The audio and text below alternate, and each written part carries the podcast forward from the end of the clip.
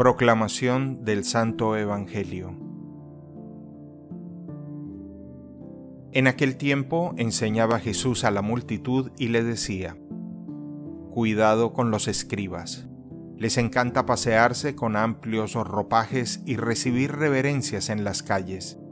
Buscan los asientos de honor en las sinagogas y los primeros puestos en los banquetes. Se echan sobre los bienes de las viudas haciendo ostentación de largos rezos. Estos recibirán un castigo muy riguroso. En una ocasión estaba Jesús sentado frente a las alcancías del templo, mirando cómo la gente echaba allí sus monedas. Muchos ricos daban en abundancia. En esto se acercó una viuda pobre y echó dos moneditas de muy poco valor.